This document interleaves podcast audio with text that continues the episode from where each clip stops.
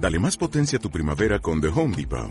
Obtén una potencia similar a la de la gasolina para podar, recortar y soplar con el sistema OnePlus de 18 voltios de Ryobi desde solo 89 dólares. Potencia para podar un tercio de un acre con una carga. Potencia para recortar el césped que dura hasta dos horas. Y fuerza de soplado de 110 millas por hora. Todo con una batería intercambiable. Llévate el sistema inalámbrico OnePlus de 18 voltios de Ryobi. Solo en The Home Depot. Haces más. Logras más.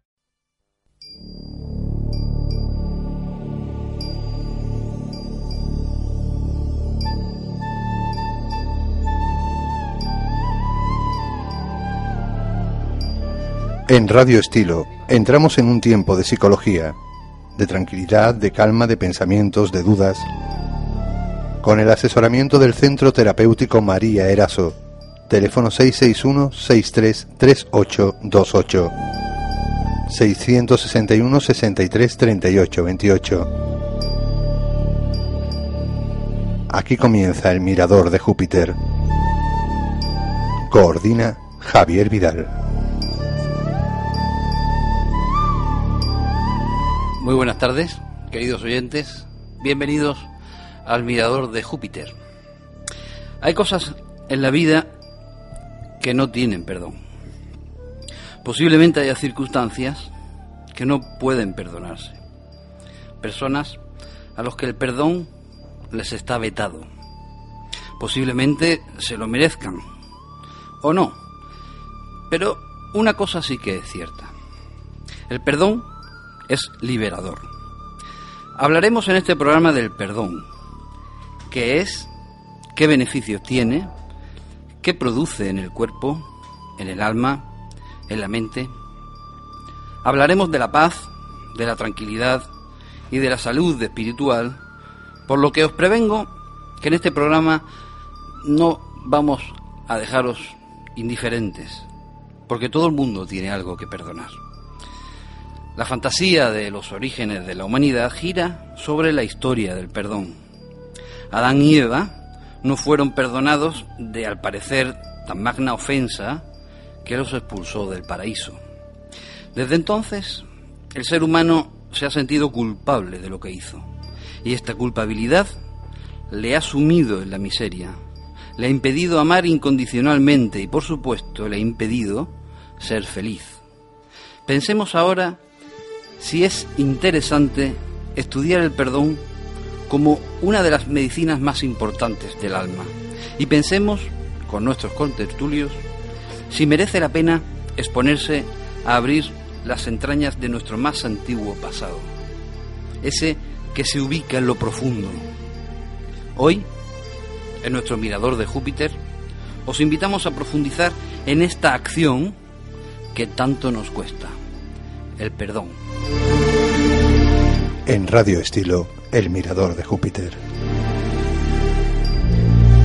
Y acompañándome para descifrar y profundizar en esta cuestión, eh, tenemos como siempre al señor Juan José Martínez, el gran cartógrafo de la vida, aquel que define perfectamente las características de cada tema que tocamos. Eh, muy buenas tardes, Juan José. Buenas tardes, Javier. Y por supuesto contamos con el asesoramiento, siempre amable, siempre sentido y, y por supuesto profesional, de la psicóloga María Eraso. Muy buenas tardes. Hola, buenas tardes. Bien, tenemos una patata caliente que tocar, como siempre, desde que hemos empezado a, a emitir el mirador del Júpiter, como es el perdón. A mí me gustaría eh, enmarcar el perdón en, para comenzar a tratar de desgranarlo y como siempre me gustaría que hiciésemos esa pequeña o gran cartografía del perdón y claro, como no, Juan José, te toca eh, introducirnos un poquito en, en el tema desde un punto de vista amplio. ¿Qué es el perdón? ¿Qué es el perdón? El, el perdón es uno de los temas estrella tanto de la psicología como de las, las religiones. Y antes que entrar en el perdón, yo creo que tendríamos que hablar también de la culpa, de su polo opuesto. El perdón no puede entenderse sin la culpa, y quizás nosotros no podamos entender ninguno de los dos, mmm, si no aceptamos que partimos de una tradición judio-cristiana, ¿no? En la que, a la que la culpa le ha dado mucha importancia. Otra cosa es la visión búdica, oriental. ¿Somos culpables? ¿Realmente somos culpables de, nosotros, de nuestros actos?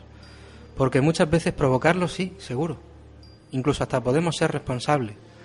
Pero ¿podemos ser culpables? Porque si no somos culpables no hay nada que perdonar, ¿no? El tema de la culpa, hay un filósofo griego estoico, eh, a mí me gusta mucho uno de, de sus aforismos, de sus frases, que decía, el que culpa a los demás no ha entendido nada. El que se culpa a sí mismo está empezando a comprender y el que no culpa a nadie quizá ya ha comprendido. Esto lo dijo Epícteto en el siglo VI antes de Cristo. Hace poco también leyendo una biografía de Carl Jung, eh, a mí me asombraba cómo contaba él de una manera tan sencilla, cómo puede uno sentirse culpable si Dios lo ha hecho así, ¿no? Eh, pues, no sé, ¿somos culpables? El perdón eh, sí que es verdad que, está muy unida a la culpa. Pero me gustaría que tú, María, si es posible, nos ofrecieses tu visión sobre el perdón. Bueno, pues realmente para mí es un tema, la patata caliente, como tú dices, porque el perdón es la aceptación incondicional del otro. La aceptación incondicional del otro. Y hablamos de un amor incondicional hacia el otro, ya que él, el otro, es el reflejo de mi propio amor. Por eso cuando yo acepto al otro, me estoy aceptando yo. Seguimos vinculando al otro conmigo mismo. Y el término culpa, eh, ¿dónde podría estar ubicado en, psicología o en la culpa es que eh, yo lo he repetido varias veces y lo sigo repitiendo, la culpa no me da salida, no me deja salida, ¿no? Entonces, a mí escuchar la palabra perdón, la palabra culpa, me siento amordazada, realmente es un sentimiento de amordazamiento al otro, ¿no? Lo culpo, lo juzgo, lo perdono. Eh, me parece bastante fuerte y no, no hay un fluir de de lo que, de lo que pasa, ¿no? Influir un poco de, de lo que siento. Realmente es, me parece que es amordazador, ¿no? Totalmente. Culpar a alguien y, y juzgarlo y ahora lo perdono, ¿no? Parece un poco fuerte. Luego, si la culpa no existe, María, el perdón tampoco. Claro. Desde el punto de vista de, de Juan José. Claro. Lo que pasa es que el perdón visto hacia la otra persona es donde yo veo que no existe. Y cuando es hacia mi persona, detrás del perdón está la aceptación. El perdón se queda a mitad de camino. No ahí no termina la cosa. Tengo e, el tema es aceptar qué es lo que está pasando, ¿no? Aceptarme y aceptar al otro incondicionalmente. Y esto me gustaría que se grabe bien. Así como hablábamos de amor incondicional en muchísimas eh, muchísimas veces que lo hemos nombrado, pues en este caso también, mucho más. O sea, es incondicional. No le voy a poner condición. Vamos a ver, Javier, eh, ¿puedo, puedo hacerte una, un comentario? No, no es que yo diga que no existe la culpa. Lo que pasa es que estamos hablando del perdón, hemos hablado de la tradición judío-cristiana y yo creo que lo que estamos haciendo muy bien es cuestionarnos la propia naturaleza de la culpa y la propia naturaleza del perdón. Quizá para vivir el perdón y la culpa desde hoy hay que redefinirlo de alguna manera, ¿no? Hemos dedicado unos temas a los pecados capitales precisamente porque nos sirven para comprender la naturaleza humana. ¿Qué nos damos cuenta de ello? Primero, que no somos ángeles. Segundo, que esos mecanismos que actúan en nosotros muchas veces de envidia, de celo, de rabia, no son intencionados. Están ahí como mecanismo de equilibrio, de homeostasis, de lograr nuestro, nuestra respuesta hacia el mundo en función de cómo nos han educado, cómo hemos vivido, el daño que nos han hecho. No es que no exista la culpa, sino que hay que enmarcar los, los actos dentro de un contexto que, que, parte más de la comprensión de lo que somos y de, las, de los actos de los demás que de un concepto mm, culpabilizador intencionado, es decir, mm, de juzgar. Tratar de comprender en vez de juzgar. Voy a juzgarte, tú eres culpable, tú te tienes, yo te tengo que perdonar, o viceversa, ¿no?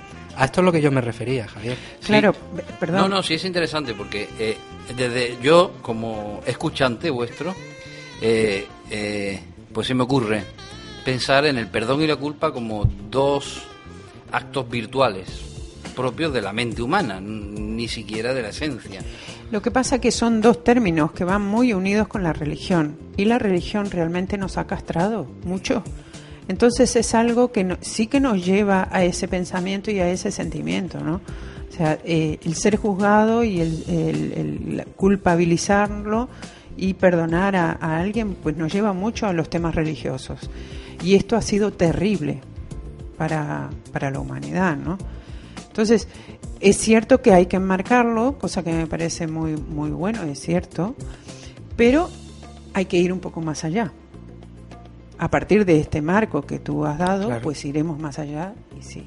A, mí me gustaría definir, eh, eh, a ver, el perdón, yo personalmente eh, también lo veo fuera de la religión judío-cristiana. El perdón y la culpa es algo innato al ser humano. Sí, es verdad que viene reflejado en la cultura judío-cristiana que eh, tanta influencia ha tenido en nosotros, pero eh, podemos decir que existe el perdón y la culpa, porque sí he leído yo escritos eh, orientales que sí hablan de la, la benevolencia de, de la gente y un ser benevolente es aquel que es capaz de perdonar. No sé si el concepto perdón está en el budismo o está en el, en el, eh, en el Corán o está en otras religiones. Sí, hombre, en, en, Oriente más que el concepto de culpa está el concepto de causa.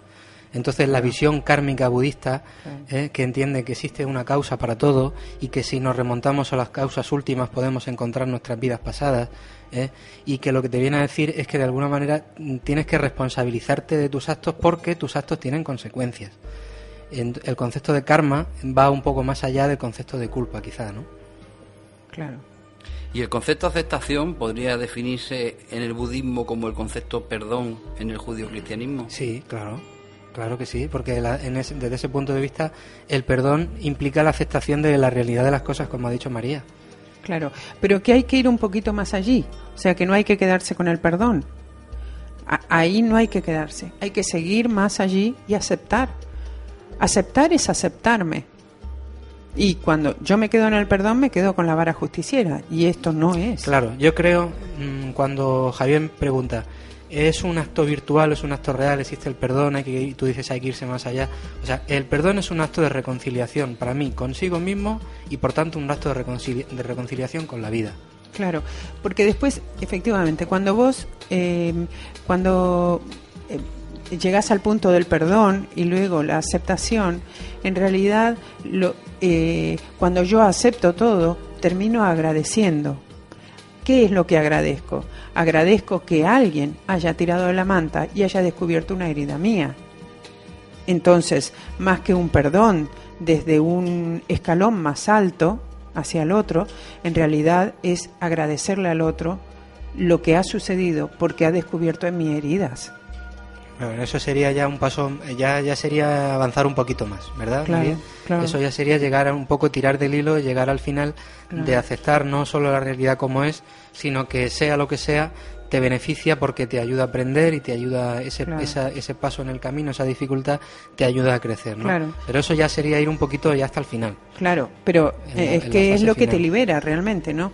Porque cuando tú hablas de causa y efecto, ¿cuál sería el efecto? El efecto es que tú estés libre. Claro, o sea, el perdón en el mayor grado es un acto de egoísmo, porque te liberas. Bueno, eh, un acto de egoísmo dicho de en buena manera. Quiero decir que no. un egoísmo sano hacia ti mismo y hacia, la vida. Claro, y hacia el universo, hacia todos, ¿no? Porque cuando uno se libera, libera a todos, ¿no? Cuando yo me libero de la culpa, cuando yo me libero de esa mano justiciera, yo libero al que tengo enfrente y, y así se, concat, se concatena. No me sale. Pero fíjate, mm, es un acto de egoísmo, sí. Pero, pero es un acto de egoísmo grande hacia con uno mismo, quiero decir, para liberarte a ti, mismo, sobre todo, empieza por ahí. Entonces eso es un egoísmo que no perjudica, que es sano. ¿Eh? Hay egoísmos que son insanos porque tienen consecuencias sanas, pero hay otros egoísmos que llevan en sí mismo consecuencias sanas. Y el perdón sería una forma generosa de egoísmo con uno mismo y con, y con, los, y con, y los, con demás. los demás. Porque Y como- con los demás. Claro, lo que lo- yo yo quiero definir muy bien que aquí se habla del perdón en sus máximas consecuencias o con sus máximas consecuencias. Es decir, el perdón no es el acto consecuente de no entrar en la agresión o en la guerra y trascender pues la ofensa. No. Aquí se está hablando de un perdón mucho más allá. Claro. En el que se entiende que esa ofensa es causa también de uno Claro. mismo, por tanto, uno mismo, Claro. según estoy escuchando. El perdón no es algo dogmático fruto de una obligación. Tengo que hacer esto No. para. No, no es, no es eso. Eso sería una, un- una visión doctrinaria. Hasta tú hablas de una visión mucho más amplia. Claro, porque cuando tú te sientes ofendido por otro, en realidad tú te sientes herido, ¿vale? Si tú continúas con esta herida, eh, el peso es muy grande, ¿no? El peso es muy grande. Entonces es una cuestión de liberar. Es más liberador para uno dejar fluir que perdonar diciendo tengo que perdonar, no eh, perdonar desde el deber, no es una cuestión de deber, es una cuestión de sentir y de aceptar. Entonces, ¿el perdón viene de fuera o viene de dentro? Quiero decir, es una actitud, porque Juan José, yo te estoy escuchando, y es una actitud Sí. eh, eh, clara, espiritual, es decir, pura. Mm, igual que María Claro. dice, aceptación. eh, Es una actitud espiritual. En el fondo es una actitud espiritual. En el fondo y en la práctica. Pero además, vamos a ver una cosa. Si a mí me perdonan, pero yo no admito ese perdón o no me perdono a mí mismo, ¿me, me perdonan o no me perdonan? Tú te tienes que perdonar primero a ti mismo. Tienes que permitir... Aceptar, es aceptar. aceptar. eh. Claro. Entonces el perdón viene de dentro. Primero, inicial y necesariamente viene de dentro. Claro. Tanto para darlo como para recibirlo. Lo que pasa que es bien diferente perdonar que, eh, que pedir perdón. Aunque estemos hablando del mismo acto, es bien diferente. Cuando yo perdono al otro, me pongo en la deidad, me pongo en, en- en el poder de Dios, o sea, yo voy a perdonarte, y cuando eh, yo pido perdón, en cambio, es desatar los nudos egoicos, los nudos del ego, y es eh, desatar nudos, es aflojar, es ponerse vulnerable y abiertas las heridas, pedir perdón. Es diferente, a pesar de que el acto estemos hablando del perdón. Otra cosa es que yo, si yo tengo que perdonar, me pongo en un escalón más arriba. Sí, fíjate otra vez la frase de Epícteto que buena, ¿eh? Dice, el que eh, mm, se culpa a uno mismo empieza a comprender y el que no culpa a nadie, eh, y por tanto si no culpas a nadie tampoco Claro. tienes nada que perdonar, ha comprendido, ¿no? Exacto, exacto. Muy buena esa frase. A mí me encantó, conocía. yo cuando la, Muy buena. la leí me sorprendió muchísimo. ¿Es conveniente perdonar entonces? Es conveniente perdonar sobre todo porque eh, la falta de- del perdón conlleva una ira y un resentimiento interno que no te va a dejar vivir. Es que eh, muchas veces pasa lo mismo cuando juzgamos a los demás. Cuando tú juzgas a alguien, en el fondo, para juzgar necesitas experimentar ese juicio. Necesitas sentir, pues esta persona es envidiosa, o esta persona es mala, o esta persona... Eso cuando tú dices mala, cuando tú dices envidiosa, está generando un sentimiento, una imagen dentro de ti que tú estás viviendo, tu mente está viviendo. Claro. En el momento en que tú juzgas, estás jugando y experimentando una parte del juicio que haces. Pues con el perdón pasa lo mismo. El perdón, en, en el fondo, es esa liberación, como dice María, de esa energía que queda dentro, que procede de una falta de aceptación y que te genera ira, te genera resentimiento. Entonces, es conveniente perdonar, es práctico perdonar. Y eso sería, eh, para mí, mucho más sano. La, la pregunta, tal como tú la has enfocado, es conveniente. Si es que, aunque sea por pura práctica, Claro. aunque sea por, por hacerlo por, por un- con un sentido práctico hacia ti mismo. De todas maneras, tú hablas de juzgar, tú hablas de juzgar y después de un juicio se perdona o se condena, ¿no? Sí. Con lo cual también estamos en las mismas. O sea, cuando yo juzgo al otro, yo estoy en una posición diferente. Y por encima, quiero decir que yo tengo el poder de decir cómo eres tú y te absuelvo o no. Es, que a mí me parece esto muy fuerte, ¿no? Sí, recuerdo cuando hemos hablado en este programa de la soberbia y cuando hemos hablado de la ira, eh, de la envidia y hablábamos de, de ese rizar el rizo que consiste en no entender que todos somos originales, que todos somos únicos, que todos somos imperfectos y que todos tenemos que situarnos en un plano de igualdad.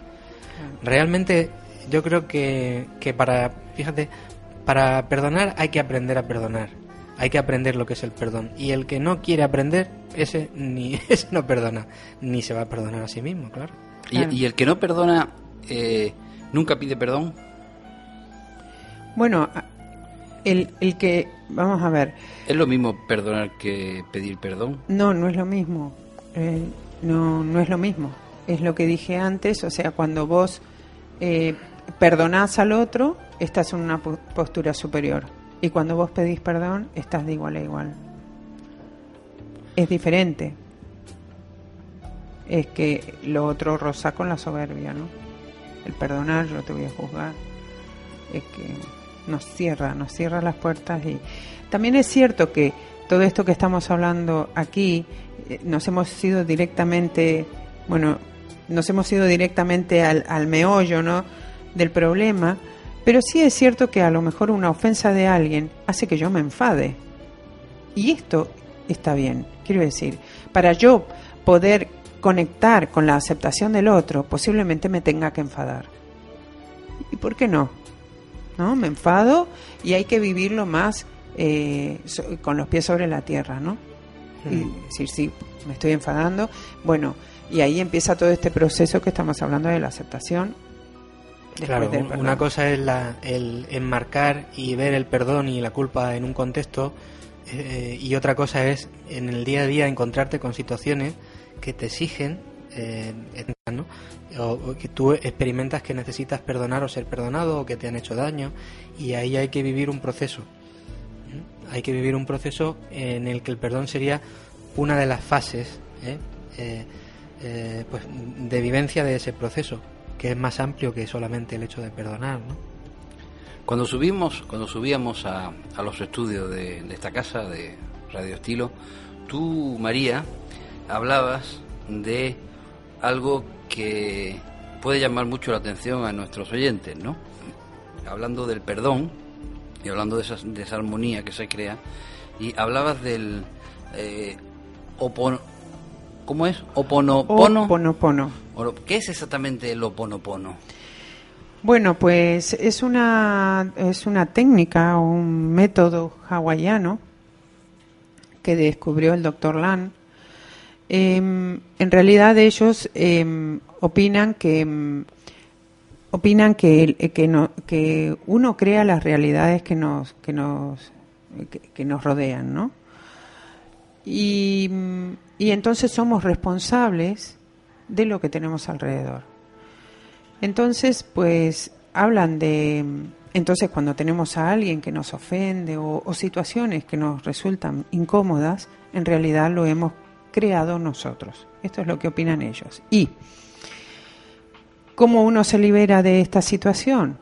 Pues ellos se ponen en contacto con la divinidad que es uno en realidad, con el todo, y piden perdón. Hablan de piden perdón por hechos pasados. Ellos también creen en la reencarnación y entonces pueden ser hechos que han sucedido en esta vida o pueden ser hechos que han pasado en otras vidas o inclusive de parientes y allegados que pueden haber cometido esto. Y que la mente tiene un recuerdo y este recuerdo lo trae y lo trae en forma de estas situaciones un poco tensas. Entonces ellos se ponen en contacto con la divinidad que es uno y hacen y piden perdón y, van limpiando el alma. Poco a poco lo van limpiando. Eh, eh, ah, no se necesita tener hacer un, acto meditativo eh, expreso para esto, sino que cada vez que tienen una, una situación un poco tensa, lo que hacen es que conectan con, e, con el ser que tienen delante y con, y con la divinidad, eh, piden perdón, dicen lo siento, perdóname, gracias, te amo. Estas cuatro palabras pues las repiten cada vez que tienen una situación tensa. Entonces ellos tienen la creencia con el oponopono que van limpiando la memoria y la memoria universal. Y que hacen bien, no solo se hacen bien a sí mismos, sino que hacen bien a la humanidad. Interesante esta teoría. Yo creo que en algún programa vamos a profundizar sobre este tipo de rituales interesantes, el ritual hawaiano. El mirador de Júpiter. Con el asesoramiento del Centro Terapéutico María Eraso 661 6338 28 661 63 38 28.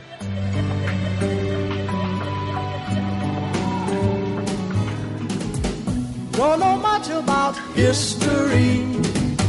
Don't know much biology. Don't know much about a science book. Don't know much about the French I took. But I do know that I love you.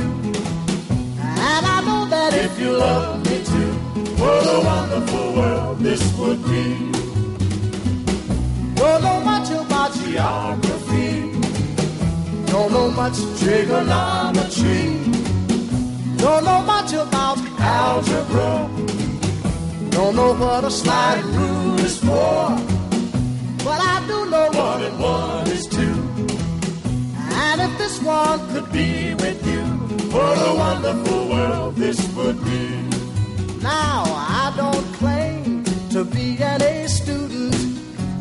I'm trying to be for maybe by being an A student, baby, I can win your love for me. Don't know much about history. Don't know much biology. Don't know much about a science book. Don't know much about the French I took. But I do know that I love you you love me too. What a wonderful world this would be. La ta ta ta ta ta ta. History. Mm-hmm. Biology. Well, la ta ta ta ta ta ta ta. Mm-hmm. French and true. Yeah. Well, I do know that I love you. And I know that if you love me too, what a wonderful world. Radio Estilo El Mirador de Júpiter. Con el asesoramiento del Centro Terapéutico María Eraso 661 633828 661 63 38 28.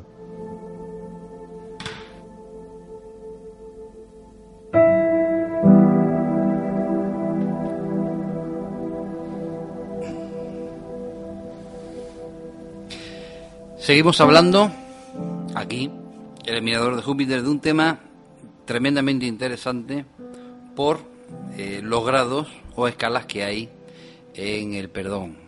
El perdón, eh, como estamos viendo, como estamos hablando con Juan José Martínez y con María Eraso, eh, tiene varias escalas. Quizá la más conocida, la más baja, a esa mm, yo tan siquiera he hecho referencia. Creo que tenemos que profundizar en lo que verdaderamente es, en la esencia, y no en lo que algunos llaman perdón, pero no es el caso de este programa eh, tocar temas tan livianos. Estamos en Júpiter, miremos desde Júpiter, es otra historia. Juan José, ¿qué es y qué no es perdón?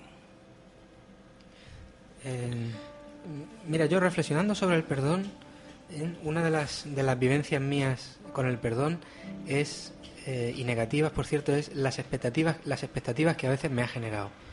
O sea, a veces perdonar o ser perdonado me ha generado muchas veces expectativas, ¿no? Y a raíz de ahí te diría, por ejemplo, ¿qué no es el perdón? Pues no es esperar que las cosas vayan a cambiar totalmente a partir de ese momento. No es esperar que los demás nos acepten porque somos capaces de perdonar o porque hemos sido perdonados, mm, que todos los demás nos acepten tal y como somos. Y eso no es fácil de asimilar, que no todos nos van a querer. ¿eh? No es eh, ni hacer ni permitir que nos sigan haciendo aquello que hemos perdonado. Y esto son cosas duras de decir, pero es así. ¿eh? Y, por tanto el perdón no es esperar de él que cumpla y que colme todas nuestras expectativas. Eso no sería perdonar. Eso sería una de las trampas de entender el perdón mal, ¿verdad?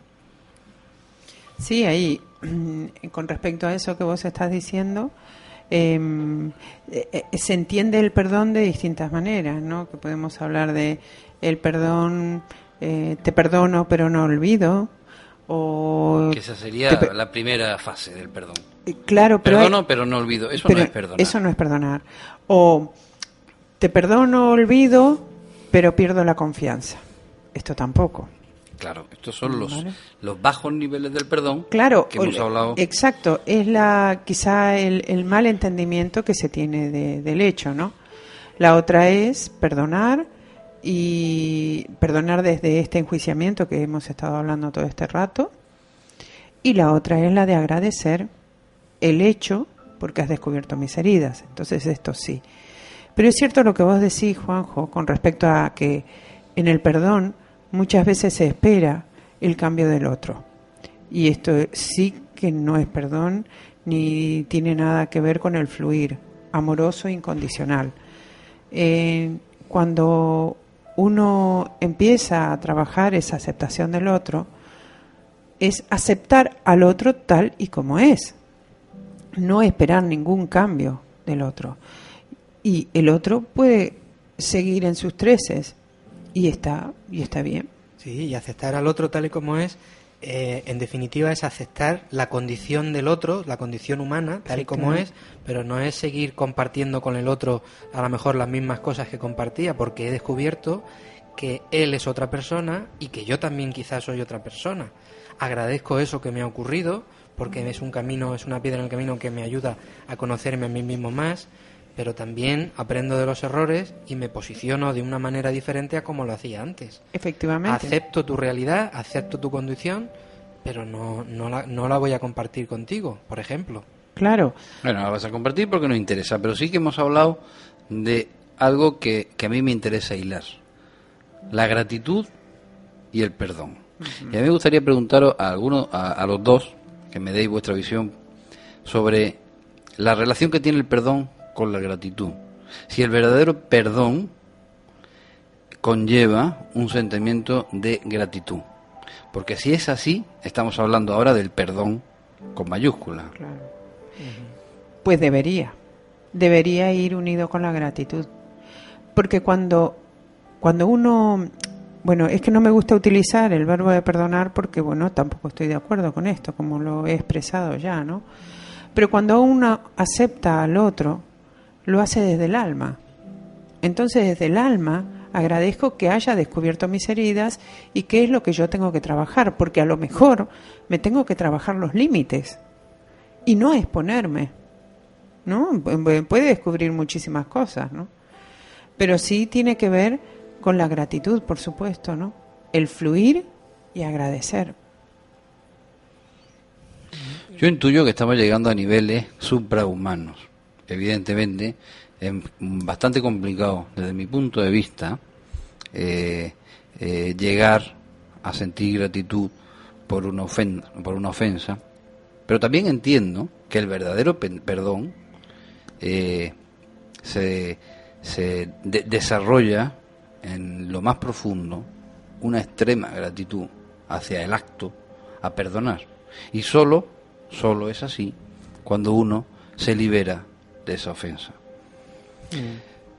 Hablo de lo suprahumano porque evidentemente yo, personalmente, no llego a ese, a ese nivel, pero puedo entender que ese es el único perdón que existe. Sí, bueno, mira, la gratitud también va en función eh, mm, del grado de crecimiento personal eh, de cada uno, quiero decir. Si tú tienes una experiencia, eres capaz de perdonar, cambias, olvidas, sigues con tu vida, pero no, no aprovechas el enriquecimiento que esa situación, el conocimiento que esa situación te ha aportado de los demás y de ti mismo, pues evidentemente tu grado de gratitud será poco, porque dirás, bueno, pues tuve un mal, un mal encuentro y salí de él, ¿no? Pero si trabajas eso, y lo, lo ves como una oportunidad que incluso te puede generar una crisis importante, y crisis ya sabemos que significa cambio, ¿eh? y estamos siempre cambiando y siempre en tránsito, el que vive de dentro a afuera y vive su vida como un continuo tránsito en el que puede aprender, puede crecer, puede mejorar, evidentemente, aunque le duela, ¿eh? Eh, siente gratitud porque sabe que está en el camino. Si no lo vives como un camino, va a ser más difícil de, de sentir esa gratitud. Y luego esa gratitud no estamos hablando de, la, de una gratitud eh, mística ni, ni, ni, de un santo. O sea, es que ninguno somos santos. Yo no conozco ninguno que no esté en los cielos, por lo menos. Entonces, es un, un nivel de gratitud limitado también. Hay mucho dolor en, en la vida real.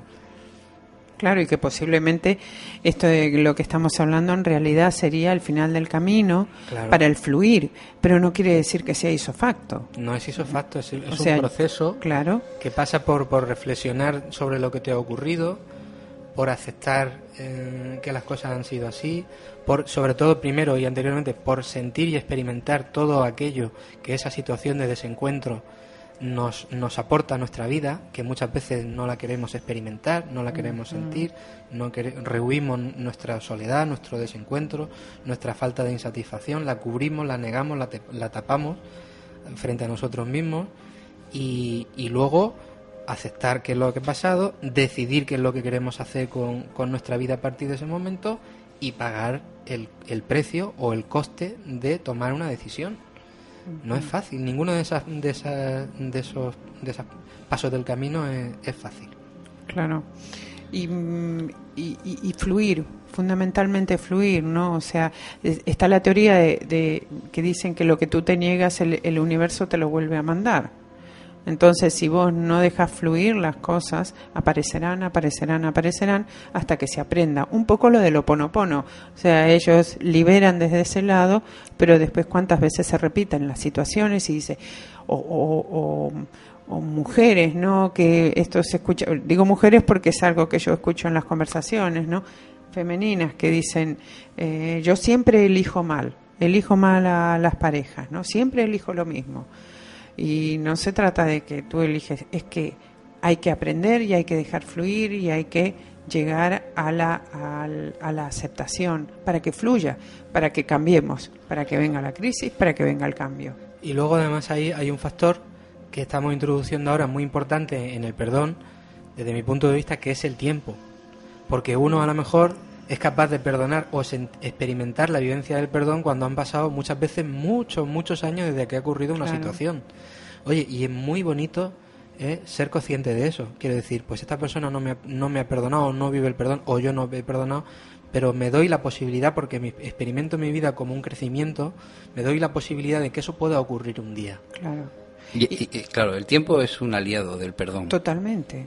No es algo que nosotros estamos hablando, insisto, así tan eh, tan sublime, tan, eh, isofacto. pero no es isofacto para nada, ¿no? O sea, no yo no conozco a nadie, eh, bueno, te pueden suceder con pequeñas cosas, eso sí, que pequeñas cosas inmediatamente eh, deja fluir porque te das cuenta que está todo bien, está todo en orden. Pero dependiendo también de la ofensa o dependiendo más que nada de la herida de tu alma. Si tú tienes una herida muy profunda y muy sangrante, pues esto te va a llevar un tiempo. Ahora, si tú no tienes esa herida y es apenas, pues no, quizás sea isofacto, ¿no?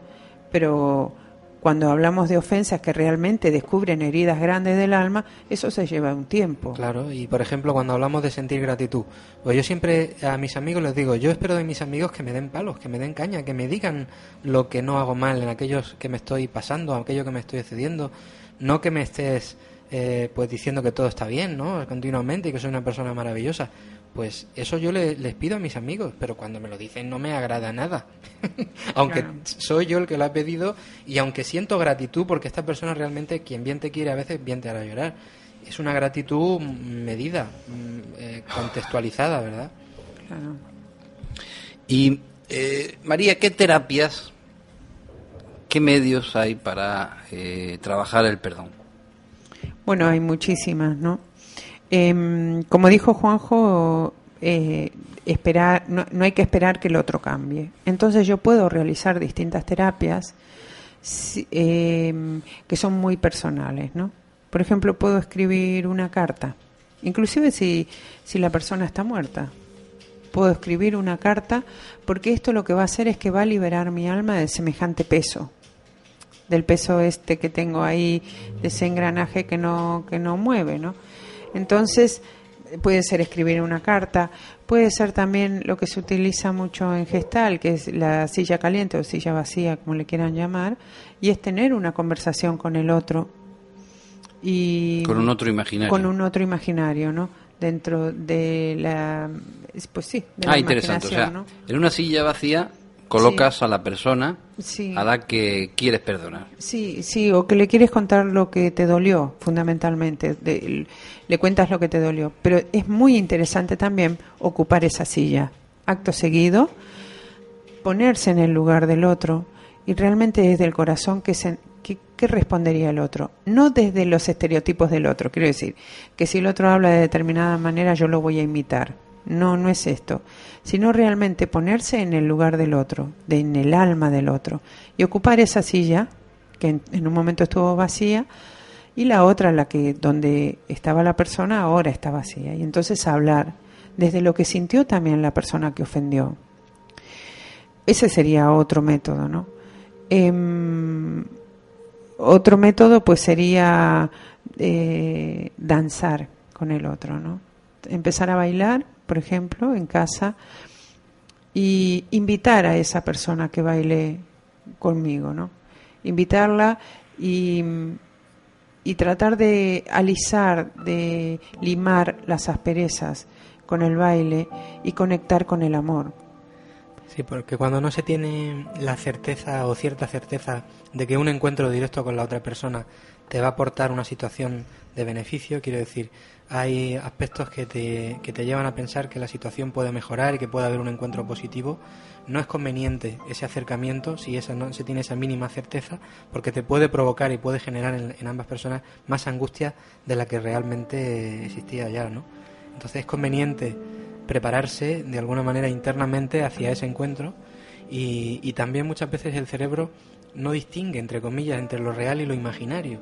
Cuando nosotros estamos viendo una película muchas veces nos afecta mucho sentimentalmente lo que estamos viendo, aunque sepamos en el fondo que eso no está ocurriendo así.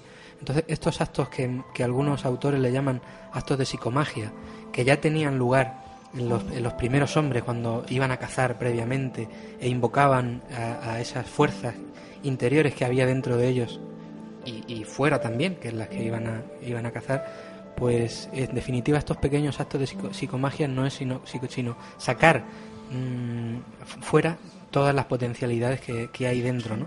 previas a ese encuentro real con alguien para, pues, para lograr un, un entendimiento. Pero debería quedar muy claro que siempre el perdón es el perdón de uno mismo. Cuando yo realizo estos actos, en realidad yo estoy liberando mi alma. ¿eh? Es, esto es importante porque si no volvemos a lo que estamos repitiendo, ¿no? O sea, no se trata de enjuiciar, se trata de un camino hacia adentro de mi alma. Entonces ahí es cuando empieza a fluir la cosa. Y ahí entonces puede salir el agradecimiento que es un regalo realmente, o sea, visto dicho de una manera así, aunque aunque suene terrible, pero realmente es un regalo, como tú dices, que tus amigos te cuestionen, es un regalo. Y que a mí me, me, me pongan, eh, pongan a la luz mi herida del alma, que voy, me hago responsable de tratar, pues es otro regalo. Mm, La noche es un regalo, ¿no? Muchas veces. Y alguna vez lo hemos dicho aquí cuando hemos hablado de la noche como el sol que mora en las tinieblas, ¿no? Y, y hay mucha luz dentro de la oscuridad. Pero hay que saber llegar hasta allí. Y a veces puedes llegar solo, otras veces necesitas la asistencia de un terapeuta o de alguien que te vaya acompañando hasta ese proceso. Y es normal porque somos humanos, ¿no? Porque somos imperfectos. Desde ese punto de vista también, yo sé que María eh, habla siempre más con el corazón. Y no es que nosotros no hablemos con el corazón, pero es que María tiene un gran corazón, porque no la veis, pero si la vierais, la tuvierais delante. Y Gracias. a mí me. eh, siempre mi, mi criterio es más tipo cognitivo, ¿no? O sea, comprender realmente que la naturaleza humana es deficiente, es deficitaria, que errar es humano Y, y muchas veces también, como hemos hablado aquí de los caracteres, entender el carácter del ser humano, los mecanismos del carácter que nos empujan muchas veces sin intención de hacer daño, a hacer daño sin querer, ese, ese- esa comprensión te lleva a un conocimiento que te puede llevar a la compasión también. Claro. Pero aceptar también, aceptar que todos tenemos todos los colores. Aceptar todos los colores dentro de nosotros. Y, y- y saber que en la imperfección está la perfección.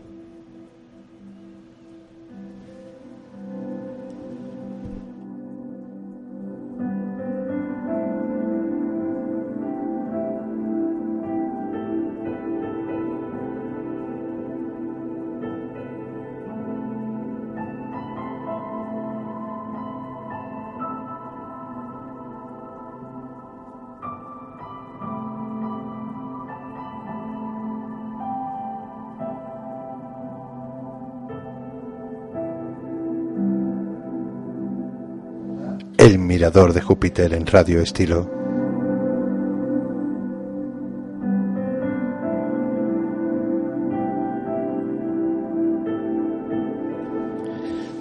Seguimos hablando del perdón, estamos llegando a conclusiones tremendamente enriquecedoras en la que podemos de alguna manera visualizar el perdón como algo enorme, algo grande, fruto de una introspección total, de un recogimiento del alma y termina siendo de alguna manera como esa flor que brota de la pureza, de lo más puro, de la esencia de uno mismo. Uno no puede reconocerse perdonado, ni perdonar, que desde mi punto de vista, al final, es como la serpiente eh, enroscada, que termina siendo la misma. Perdonar, ser perdonado, es un acto tan puro que al final consigue ser exactamente lo mismo. O al menos aquí desde el mirador de Júpiter así se ve, ¿no? Para terminar de hablar del perdón y perdón con letras mayúsculas, eh, a mí, eh, bueno, yo sé que tú, María, el perdón como tal, pues no, no, te queda como, claro, eh, pero eh, sí, sí me quedo con el cuarto grado del perdón, aquel que siente gratitud por el ofensor, aquel que se reconoce como la misma persona, el Sí. mismo está conectado con el ofensor y donde ofens- ofendido y ofensor son la misma persona. Eh, nos has hablado del opono, oponopono. O ponopono. Algún día terminaré de decirlo bien. Y Juan José Martínez nos ha, nos ha hablado de la psicomagia, interesante eh, término. Algo que aquí no habíamos escuchado, pero que también habrá que hablar. Eh, exactamente, a mí me ha tremenda. eh, ¿Qué puede hacer la psicomagia? Que aún no sé muy bien qué es. Eh, pero, ¿qué puede hacer la psicomagia para ayudarnos a perdonar? ¿Qué acto psicomágico recomendarías para facilitar el perdón? eh, el perdón a nosotros mismos, que como he dicho en la introducción, es el más grande de, de los perdones por la gran culpa que nosotros los judíos cristianos llevamos dentro. Mira, hay una frase, me viene ahora a la cabeza una frase muy bonita. Dice, si ríes, reirás con el mundo y si lloras, llorarás siempre solo. ¿Eh? Esto fíjate, ¿qué tiene que ver esto con la psicomagia? Si realmente el mundo está dentro de nosotros, según nos cuentan las últimas teorías de investigación cerebral, a través de los mecanismos de la percepción creamos todo lo que vemos fuera, todo lo que existe fuera, los estamos recreando continuamente dentro de nosotros, pues todos los demás están dentro de nosotros y en, en cierto modo no solo son parte, sino que en cierto modo somos también un poquito nosotros. Entonces es cuestión de elegir. ¿Quieres llorar solo o quieres reír con el mundo? Reír con el mundo es decir sí y es fluir y es aceptar las cosas que te vengan aunque muchas veces te duelan, aunque tengas que pasar por un proceso que muchas veces, veces va a ser muy difícil.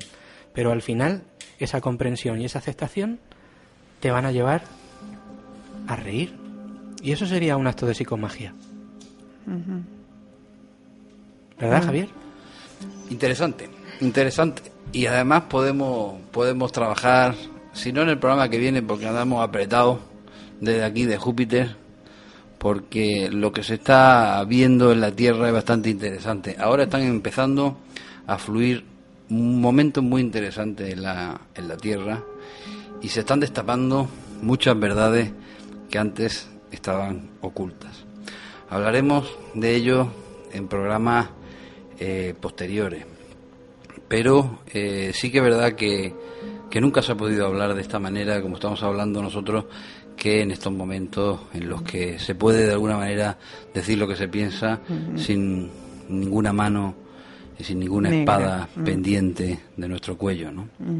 María, despídeme de, de, esta de este fragmento de perdón que al fin y al cabo es amor, como tú siempre hablas. ¿no? Efectivamente, pues eso.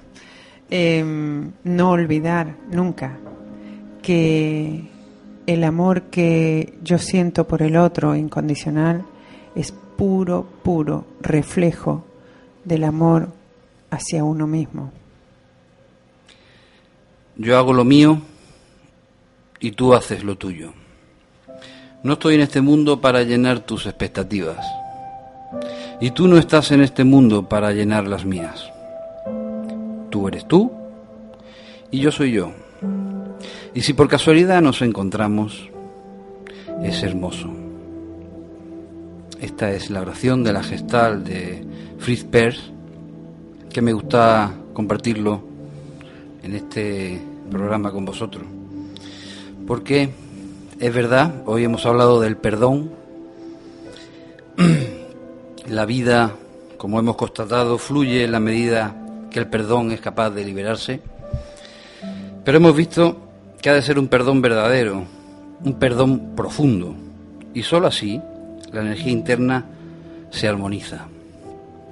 Sólo así podremos liberarnos de nosotros mismos, pero aunque eso no sea cierto, o lo demos por válido, aún nos queda algo fundamental, algo que es posible que nunca podamos llegar a conseguir. Y ese algo, queridos oyentes, es perdonarse a uno mismo. Para estar a gusto, con lo que verdaderamente somos, que nada, nada tiene que ver con lo que nos han hecho creer. Por tanto, sigan siendo como quieran ser, quizá un poco más humanos, pero sobre todo hagan lo que deseen, piensen lo que quieran pensar y por supuesto siempre hagan lo que les salga del corazón. Muchísimas gracias, María Eraso. Gracias a vosotros. Muchísimas gracias, Juan José Martínez. Gracias. Y solo me queda despediros hasta el domingo que viene. Muchísimas gracias. El Mirador de Júpiter en Radio Estilo, con el asesoramiento del Centro Terapéutico María Eraso, 661-633828, 661-633828. La próxima semana volveremos al mirador de Júpiter.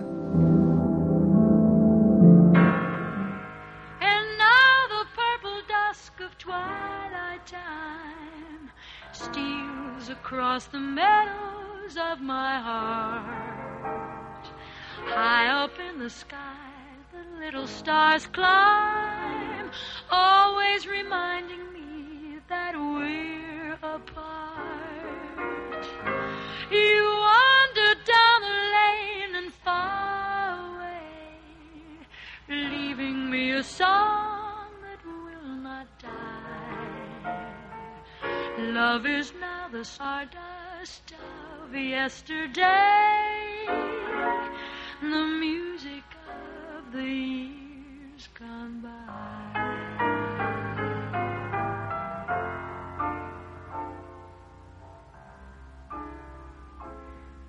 Sometimes I wonder why I spend the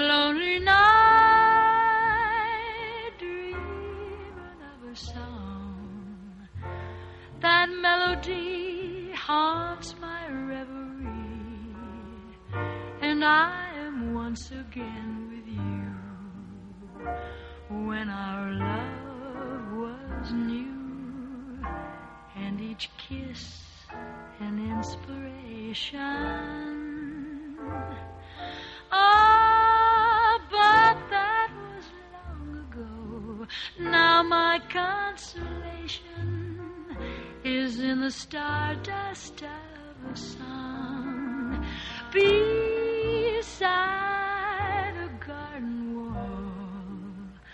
When stars are bright, you are in my arms. That nightingale sings his fairy tale of paradise where